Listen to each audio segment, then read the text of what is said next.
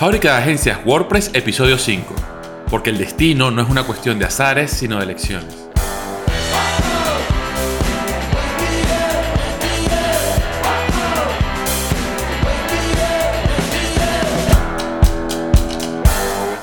Hola mundo, bienvenidos a la fábrica de agencias de WordPress, el podcast de las agencias de marketing altamente efectivas, donde aprenderás a escalar tu negocio con los mejores plugins y plantillas para WordPress, que te recuerdo están todas incluidas en WordPress, el primer y hasta ahora único servicio de hosting todo incluido que garantiza la velocidad de carga de tu web. Mi nombre es Pablo González y en este podcast hablaremos de los nichos a tomar en cuenta para tu agencia. Te recuerda que te invitamos a participar en nuestro club WordPress, la primera red social hecha por y para amantes de WordPress, en la que podrás compartir las experiencias del día a día de tu agencia y resolver todas las dudas acerca de estas estrategias. Participar es totalmente gratuito y solo debes visitar wordpress.com barra club o desde el enlace que te dejo en la descripción del episodio. Y ahora sí, empezamos con el podcast de hoy.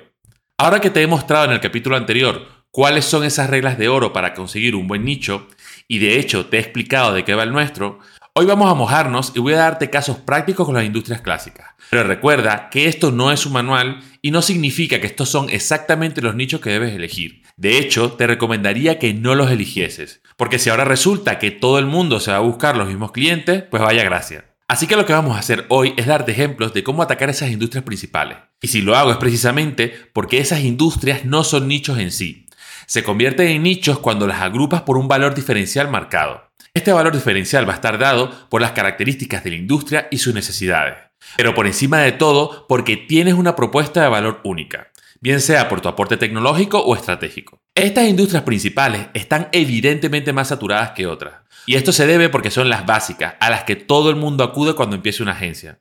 Así que es muy importante que si te acercas a ellas es porque tienes una visión original que no le puede ofrecer ninguna agencia generalista. Un ejemplo de lo que te digo sería buscar restaurantes de gama media con un público más bien millennial, en el que adecuaríamos un sistema de cartas digitales con pedidos internos por WhatsApp, que a su vez iría a un CRM que clasifica a los clientes por lo que ha pedido, para luego utilizar estos datos en campañas de WhatsApp Marketing o incluso dar una atención más personalizada en la siguiente visita.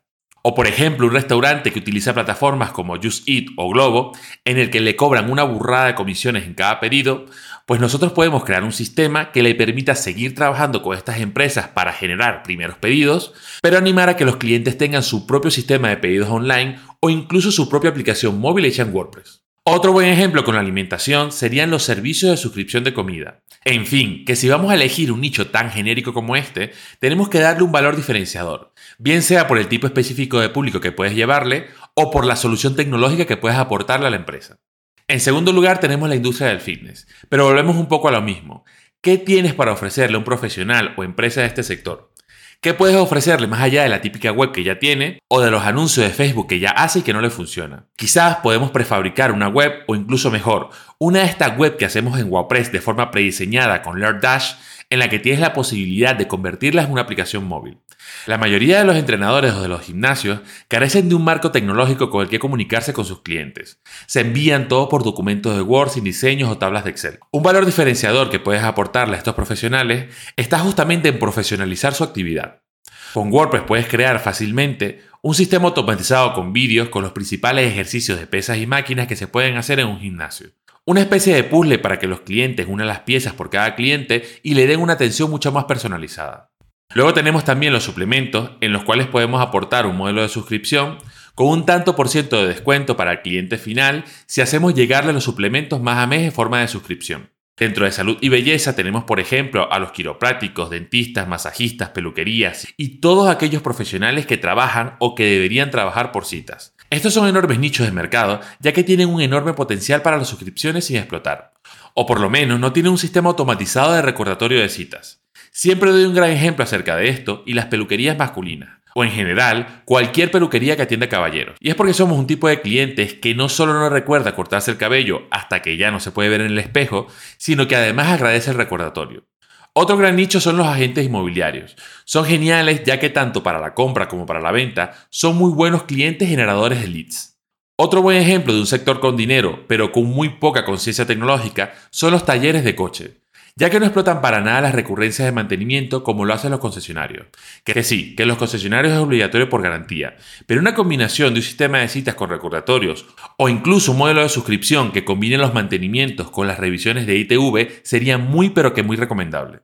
Otro ejemplo son los productos de consumo recurrente que no suelen estar especialmente digitalizados. Con ellos tenemos por ejemplo los veterinarios que no suelen explotar las recurrencias, pero mucho más aún las tiendas de animales. Recuerdo que cuando me fui a vivir con mi pareja tenía un perro y como compraba la comida justa del mes, le pasaba todo el rato que tenía que comprar comida un domingo en un supermercado mucho más caro y de peor calidad.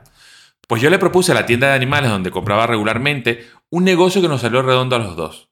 Ellos me darían el doble del costo de la web en créditos para comprar comida en su tienda y yo les quedé una web que le calculaba según la raza y el peso del animal la cantidad de tiempo que duraría la comida. De esta manera los usuarios no compraban sacos de pienso sino días de comida. A partir de allí el usuario podía elegir si recibir los recordatorios de compra manualmente o si le descontaban todos los meses la comida con una semana de antelación, teniendo la opción de retirada en tienda o recibir un globo a domicilio. Y es que estos pequeños detalles hacen grandes diferencias ante los clientes.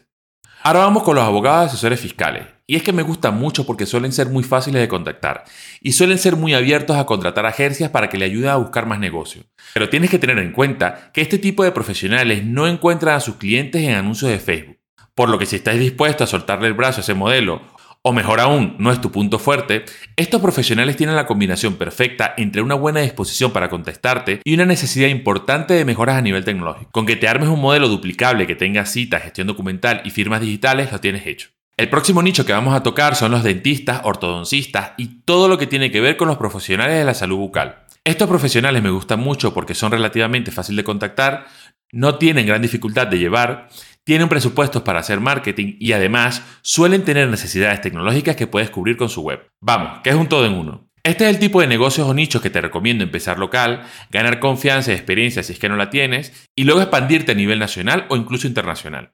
Ahora tocaría hablar de los coaches y terapeutas. Me encanta trabajar con estos profesionales porque trabajar con ellos es como tratar de reconstruir un país después de una guerra. Ya lo tienes que hacer demasiado mal para no tener resultados. Este tipo de profesionales tienen una eterna dicotomía entre querer ganar dinero y ayudar a la gente. En cuanto al dinero se refiere, se aplican eso de consejos vendo para mí no tengo. Y es que tienen una relación cuasi tóxica con el dinero, porque no les gusta venderse pero aman su trabajo. He trabajado con algunos y son una maravilla.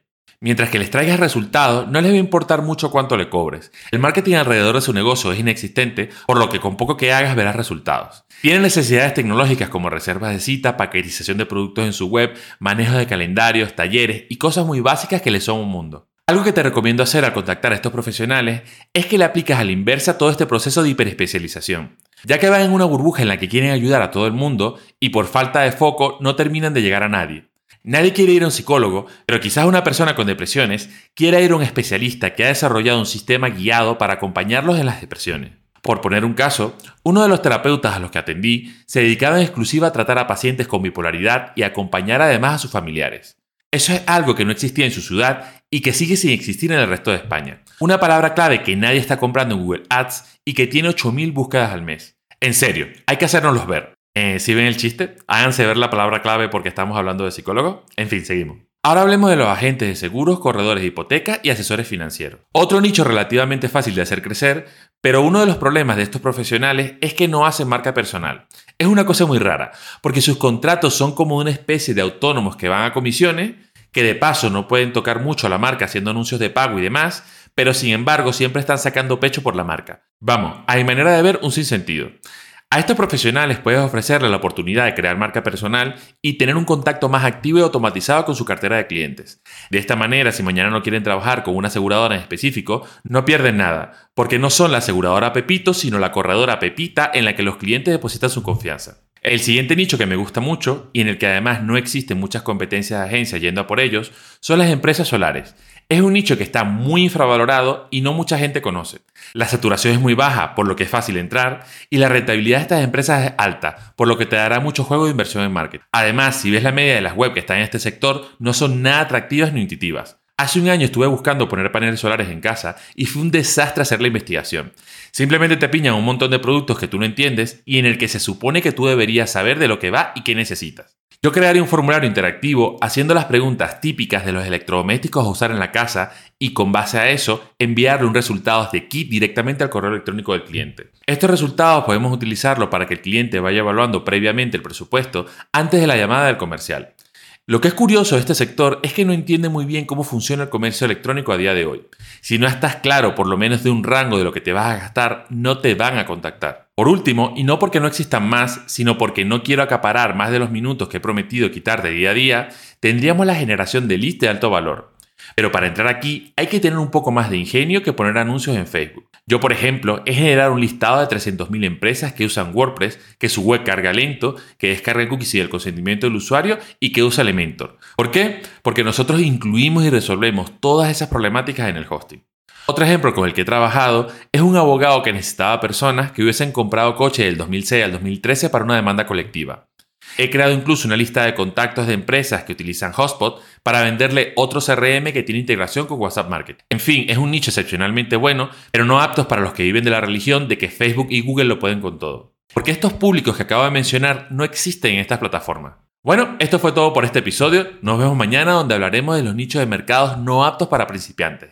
Recuerda pasearte por nuestra web y registrarte en el Club WordPress, la primera red social hecha por y para amantes de WordPress, donde compartiremos y responderemos todas tus dudas sobre este fantástico CMS. Nos vemos mañana. Chao, chao.